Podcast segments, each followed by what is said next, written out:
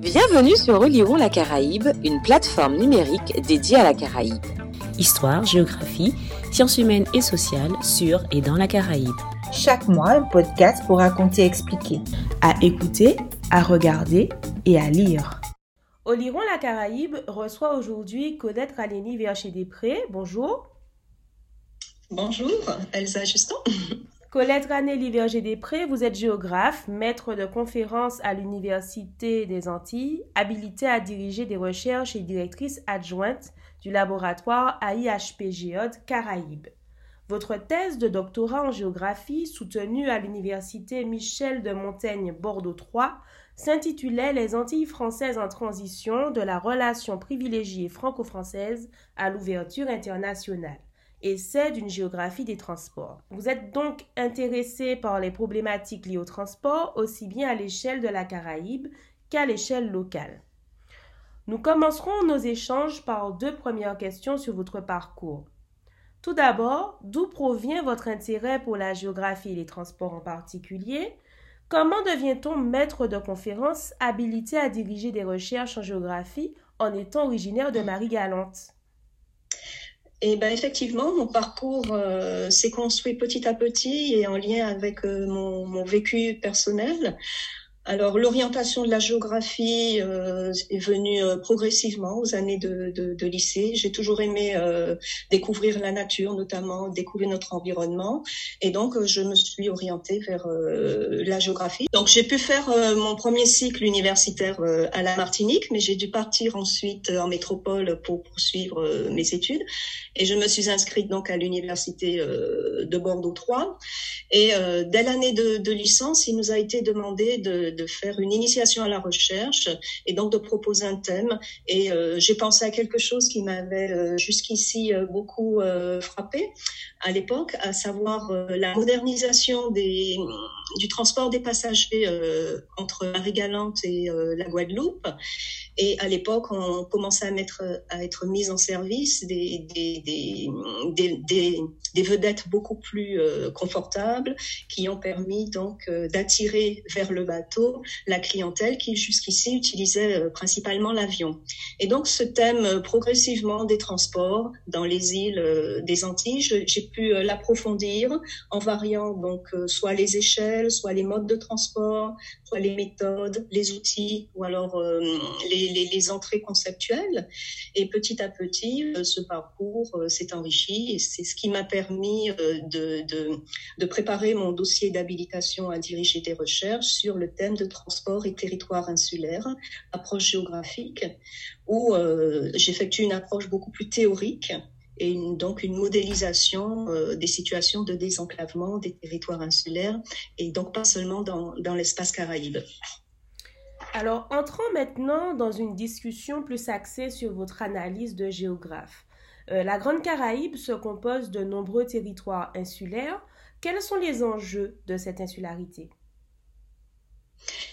Alors, ces enjeux de l'insularité sont nombreux. En effet, les, donc, euh, les îles antillaises, on le rappelle, forment la bordure orientale du bassin caraïbe, qui est donc un bassin euh, qui est également continental et maritime. Et en fait, du fait euh, des courtes distances entre les îles, elles ont toujours, au cours de l'histoire, joué le rôle de, de pont depuis par exemple l'immigration amérindienne euh, euh, en provenance donc euh, du bassin de l'Orinoque jusqu'aux différentes mondialisations qui se sont succédées depuis le XVIe siècle. Et malgré leur petite taille, les îles antillaises ont eu un rôle géopolitique important il faut rappeler que à l'époque de la colonisation, elles ont fait euh, l'objet de convoitises de la part des puissances euh, européennes euh, pour les cultures de plantation, mais également, faut pas l'oublier, pour le contrôle des mers et des océans. Et dans le domaine des transports, les enjeux sont importants puisque l'île, comme c'est un espace apparemment bien délimité, donc entouré par la mer, c'est donc un cadre euh, d'études euh, intéressant pour euh, s'intéresser donc à ces phénomènes d'ouverture et de fermeture des territoires. Et donc ces transports sont euh, indispensables pour euh, toutes les sociétés humaines parce qu'ils permettent de mettre en liaison euh, des, des, communautés, mais des lieux. Ils sont aussi indispensables à l'aménagement du territoire. Justement, dans cet ensemble insulaire, les Antilles françaises sont spécifiques, car territoire français et européen. Dans quelle mesure les enjeux de l'insularité sont-ils amplifiés par leur appartenance à la France et à l'Europe? Alors, à la différence de, des autres îles de la Caraïbe qui se sont engagées dans la voie des indépendances, la Guadeloupe et la Martinique ont opté pour la départementalisation en 1946. Elles ont donc choisi de se rapprocher de la métropole et avec elle de, la construction européenne. Et donc le principal enjeu euh, que j'y vois, c'est d'assurer la continuité territoriale avec euh, la France hexagonale, malgré donc euh, les 7000 kilomètres de distance avec euh, le continent européen. Et euh, de plus en plus, l'insularité est présentée comme, euh, comme une source de contrainte du fait de cet éloignement, du fait de la petite taille des marchés locaux, ce qui a valu à ces territoires d'outre-mer de revendiquer et d'obtenir euh, un statut de territoire ultra-périphérique de l'Union européenne, et ce qui leur permet également donc de bénéficier de, de mesures euh, particulières pour euh, compenser euh, ce qui est présenté comme des handicaps. Dans le domaine euh, du transport des marchandises, quelles sont les caractéristiques de l'évolution des trafics dans les ports des Antilles françaises? Alors, on a longtemps vu le, le, poids de l'héritage colonial dans le fonctionnement de ces ports aux Antilles françaises. Pendant longtemps, ce sont des ports qui ont importé des biens manufacturés et des ports qui exportaient des produits agricoles de l'économie de plantation. Mais depuis euh, les années 1960, du fait de la crise de cette économie de plantation, on a de plus en plus une diversification euh, des flux avec, euh, par exemple, la mise en place d'industries de substitution aux importations en Guadeloupe, en Martinique. Et donc, aux entrées, aux importations, on va retrouver euh, des produits pétroliers, des matières premières, des marchandises diverses, dont le volume augmente euh, en même temps que l'élévation des niveaux de vie, mais aussi la modification des modes de consommation. Et euh, les exportations sont restées assez peu nombreuses. Elles sont essentiellement constituées par euh, la banane, dont la production est malheureusement tributaire des aléas climatiques, mais également euh, des difficultés de la filière. C'est pourtant, euh, il ne faut pas l'oublier, le, transport de la banane qui a été à l'origine de la modification du, transport euh, transatlantique, puisqu'il a fallu, euh, en adoptant la conteneurisation en 1980, il a fallu trouver un système de, conteneurs qui puisse à la fois transporter donc des bananes, donc des marchandises à température dirigée dans un sens, et transporter des, des marchandises diverses dans dans, l'autre sens. Et donc, une des difficultés d'exploitation euh, des ports de Pointe-à-Pitre et de Fort-de-France, c'est ce déséquilibre entre les volumes aux importations et aux exportations, un déséquilibre que l'on retrouve dans celui de la balance euh, commerciale aussi bien en Guadeloupe qu'en Martinique. À l'échelle régionale, plusieurs compagnies maritimes mondiales sont à la recherche de hubs régionaux. Comment se placent les Antilles françaises dans cette compétition? Un hub régional est-il un plus pour un territoire? Et quels pourraient être les impacts de l'élargissement du canal de Panama sur les ports de la Caraïbe insulaire? Alors, depuis les années 1980, effectivement, de grandes compagnies maritimes mondiales comme Maersk, Evergreen, donc des compagnies qui ont commencé à s'intéresser au port du bassin euh, Caraïbes. Leur objectif, c'était de relier les grandes routes maritimes mondiales qui sont de direction est-ouest et qui donc relient les trois pôles de la triade, à savoir euh, l'Asie, l'Europe, l'Amérique du Nord. Donc relier ces, liaisons est-ouest à des liaisons nord-sud de façon à pouvoir offrir euh, des services à n'importe quel coin euh, du monde. Et c'est pour cela qu'elles se sont intéressées au bassin Caraïbe, qui euh, se situe à proximité de, ces grandes routes euh, mondiales. Et donc le principe d'un port hub, c'est d'accueillir les navires, les gros navires, ceux qui effectuent ces routes océaniques pour redistribuer les marchandises vers d'autres directions, mais à bord cette fois-ci de navires beaucoup plus petits.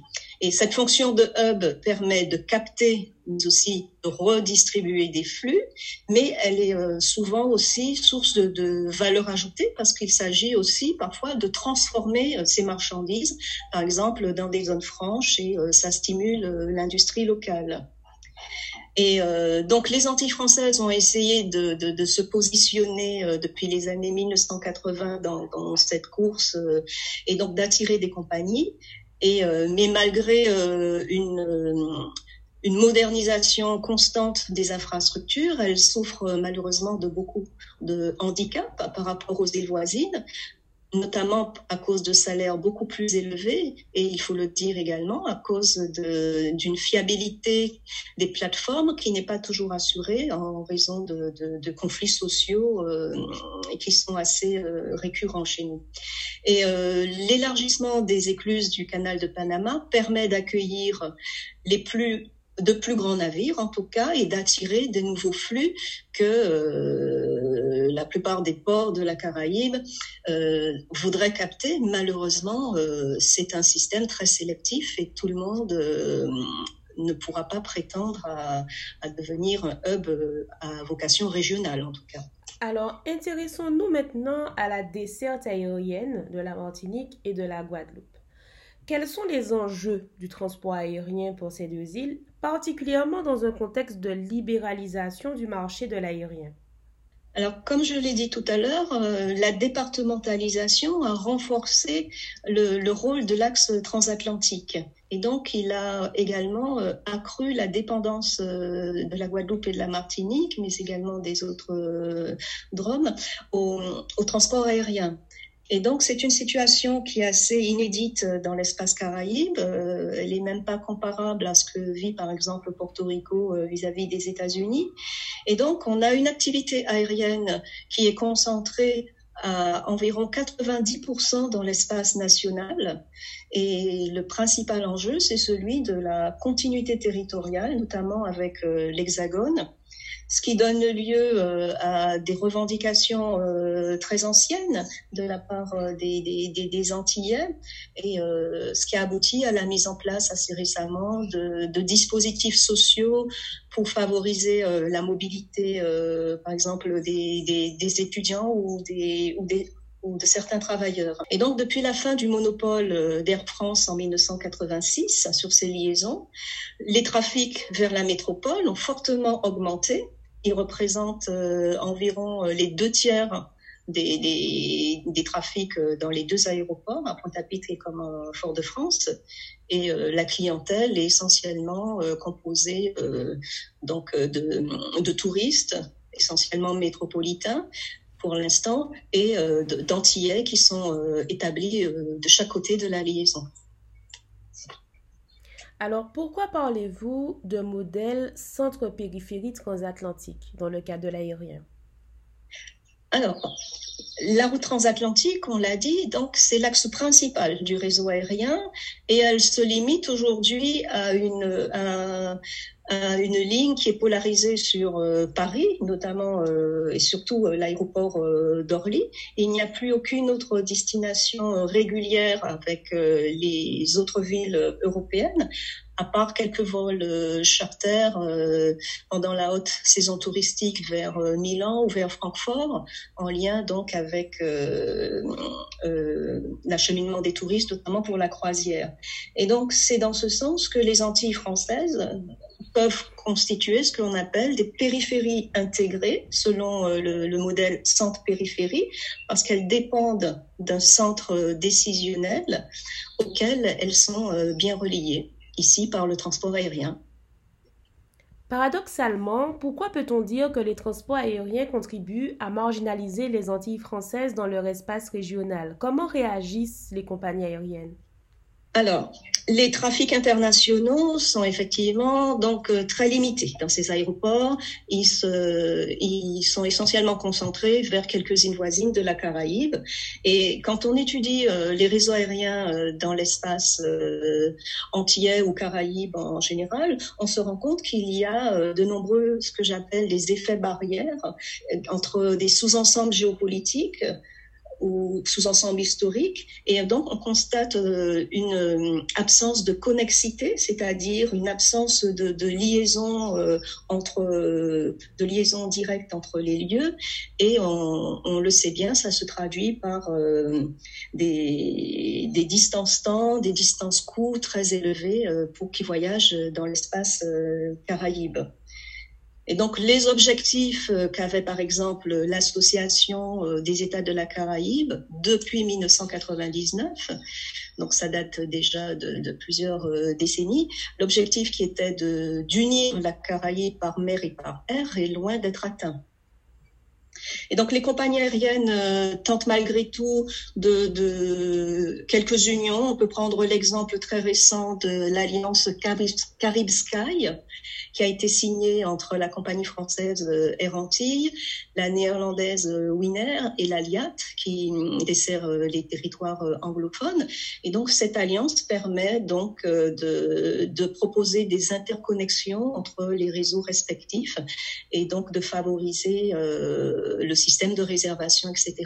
C'est une alliance euh, qui a bénéficié des, de l'aide euh, financière des fonds européens du Interreg. Très bien. Alors, comment expliquer euh, l'absence de représentation des compagnies de la Caraïbe insulaire dans ces alliances? Alors, ces alliances, elles sont, elles concernent la plupart du temps des, des, des, compagnies qui ont même une plus grande envergure et, euh, je pense également que la plupart des compagnies aériennes de la Caraïbe insulaire euh, appartiennent donc euh, au gouvernement. Donc, ce sont des, des compagnies publiques qui, dans un dans un système euh, très libéral, ont peut-être du mal à, à, s'impliquer davantage dans, dans ce système de plus en plus concurrentiel et libéral. Alors, comment expliquer la discrétion relative des compagnies aérienne des États-Unis, alors qu'elle faisait partie des pionnières dès le début du XXe siècle dans la desserte des Antilles françaises.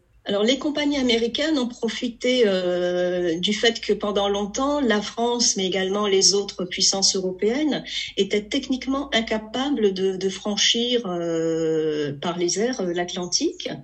Et donc, elles ont, ces compagnies américaines ont profité pour, en ont profité pour s'installer dans tout l'espace Caraïbe, notamment la célèbre Paname, qui a fait des Antilles françaises, comme des autres îles, des escales sur ces lignes entre l'Amérique du Nord et l'Amérique du Sud.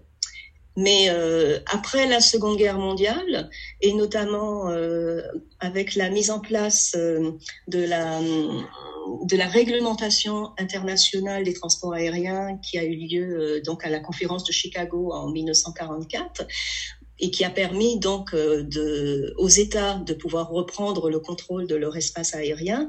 Donc euh, la France a pu s'établir à établir sa souveraineté euh, sur l'espace antillais. Et donc, malgré le contexte de déréglementation, il y a encore euh, des réticences à signer, par exemple, des accords bilatéraux avec les États-Unis. Et euh, il ne faut pas oublier que notre marché, euh, le marché des Antilles françaises, euh, est soumis à un certain nombre de contraintes, notamment la forte saisonnalité des flux, ce qui fait que on a mis en place, on a maintenu un système d'obligations de services publics qui sont imposés à toutes les compagnies qui sont autorisées sur ces lignes. Alors, un mot quand même sur le tourisme de croisière qui fait beaucoup parler de lui en ce moment dans un contexte de crise euh, sanitaire. La Caraïbe est le premier bassin mondial du tourisme de croisière. Alors, comment se positionnent les Antilles françaises? Est-ce que cette activité est un vrai moteur de développement économique euh, pour les îles euh, françaises? Et à l'échelle locale, les ports de croisière contribuent-ils à dynamiser les centres-villes? Alors, la Caraïbe, effectivement, le premier bassin de la croisière, malgré la concurrence de d'autres régions.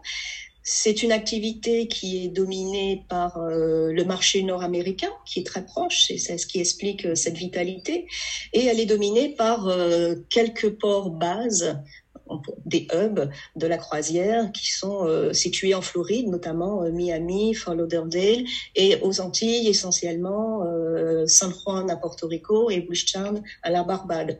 Alors jusqu'à très récemment, les Antilles françaises se sont se sont singularisées par une baisse de leur fréquentation que l'on peut expliquer de multiples façons, hein, notamment l'absence d'originalité de leurs produits, touristique, l'absence également de compétitivité de ce produit euh, de, croisière, mais également par euh, le différentiel euh, entre le, dollar et l'euro.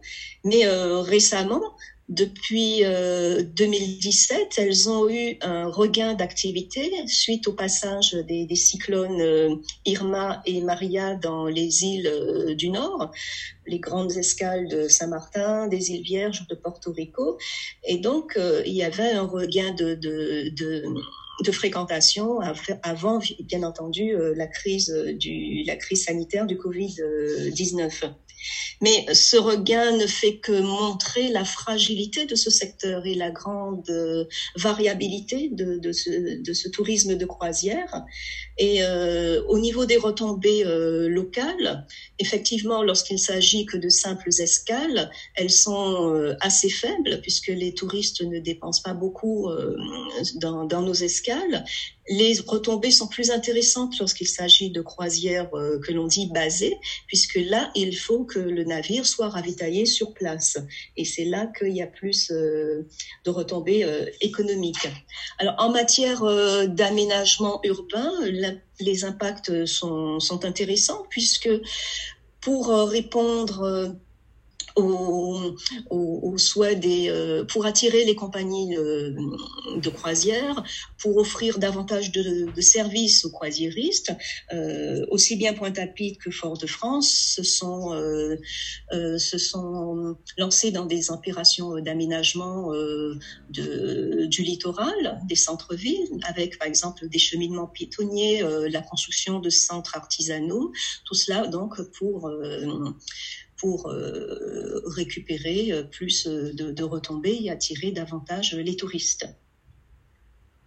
À l'échelle locale, en particulier dans un milieu insulaire, le transport comporte de nombreux enjeux. Si l'on prend le cas de la Martinique, comment s'organise-t-il et quelles sont leurs caractéristiques? Alors, en ce qui concerne le, transport routier, le réseau est de type ce que l'on appelle euh, radial, c'est-à-dire euh, circulaire, avec une convergence des flux vers euh, l'agglomération de Fort-de-France notamment euh, sur l'artère principale qui est euh, l'autoroute entre le Lamentin et Fort-de-France, où l'on enregistre des flux très très élevés hein, comparativement euh, à l'étroitesse de nos territoires. On enregistre jusqu'à 122 000 véhicules par jour dans les deux sens, donc ce qui se traduit par un phénomène d'embouteillage, donc de conjection des principaux axes.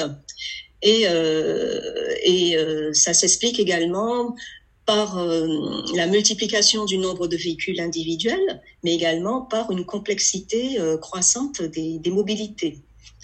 Il faut savoir que l'agglomération de Fort-de-France concentre par exemple 70% des navettes domicile-travail. Et donc les embouteillages euh, non seulement pénalisent la vie des habitants, mais il faut penser également aux conséquences économiques que cela crée avec des conséquences sur les entreprises par exemple. D'après une étude qui avait été réalisée euh, assez récemment, il faut savoir que les trois quarts des déplacements euh, en Martinique se font en voiture, donc on voit le rôle de la voiture individuelle, et 15% euh, se fait en marchant et seulement 9% se fait avec les transports en commun. Alors justement, en parlant des transports en commun, le poids de l'agglomération fouillalaise est tel qu'un projet de bus à haut niveau de service, appelé TCSP, a laborieusement vu le jour. Quel est votre regard de géographe sur l'impact de cette réalisation? Alors c'est vrai qu'on peut utiliser le terme de laborieux pour euh, ce, cet exemple euh, du TCSP martiniquais. Donc depuis la fin des années 1990, il y a une réflexion qui a été engagée euh, pour une modernisation des transports publics pour euh, donc euh, soulager euh, les, les, les, flux au sein de l'agglomération de Fort-de-France. Et en, en, août 2018, donc près de 30 ans après, on a finalement abouti, abouti à l'inauguration de ce transport en commun en site propre, avec donc un, un, système de bus à haut niveau de service et non pas de tramway comme c'était prévu au départ.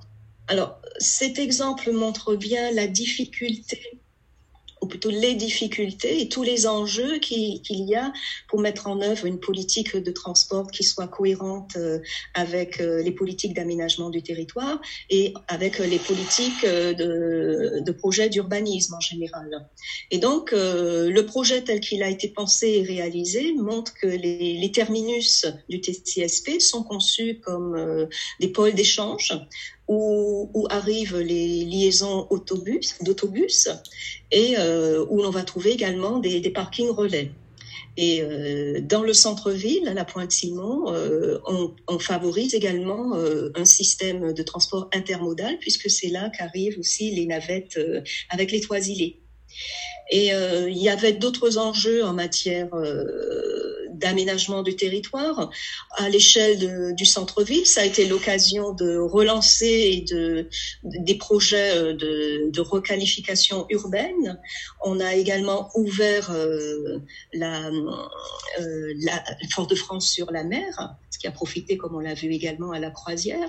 Et finalement, euh, les Martiniquais se sont assez rapidement appropriés ce nouvel outil mais on peut, dans ce cas-là, on ne peut que regretter euh, les, arrêts multiples depuis euh, la mise en service de, cet outil, notamment à cause des grèves au sein euh, du territoire de la CACEM ou alors pour des problèmes techniques. Alors, en termes de durabilité, quels sont les enjeux des transports à l'échelle locale? Alors, dans le volet environnemental, euh, bien entendu, l'accroissement des réseaux, l'accroissement des trafics entraîne un certain nombre de nuisances pour les milieux, mais également pour l'homme. Alors, euh, on observe une pollution de l'air, une pollution des milieux aquatiques, euh, il y a du bruit, il y a aussi la destruction de, de, de, milieux euh, naturels ou, agricoles. En matière, par exemple, de pollution de l'air, les mesures qui sont régulièrement faites par Madininer, qui est l'organisme qui s'occupe de la qualité de l'air, montrent que les principaux axes routiers concentrent la majeure partie de la pollution par euh, le dioxyde d'azote et euh, le long des principaux euh, axes dans l'agglomération Fouillalaise, par exemple, on a des valeurs moyennes qui sont souvent supérieures à celles des normes utilisées. Et pour le volet social, on peut par exemple rappeler que les transports, normalement, euh, doivent permettre à toutes les populations d'exercer euh, leur liberté de circulation, ce qui n'est malheureusement pas toujours possible euh, pour certains individus, notamment les personnes les plus vulnérables, celles qui n'ont pas les moyens d'avoir accès aux véhicules individuels, par exemple. Colette Canelli Verger Després, nous vous remercions pour ces échanges autour des transports et des enjeux qui y sont liés dans la Caraïbe. Chers auditeurs et auditrices, nous vous disons à bientôt pour un nouveau podcast sur Oliron la Caraïbe. Bienvenue sur Oliron la Caraïbe, une plateforme numérique dédiée à la Caraïbe. Histoire, géographie, sciences humaines et sociales sur et dans la Caraïbe. Chaque mois, un podcast pour raconter et expliquer. À écouter à regarder et à lire.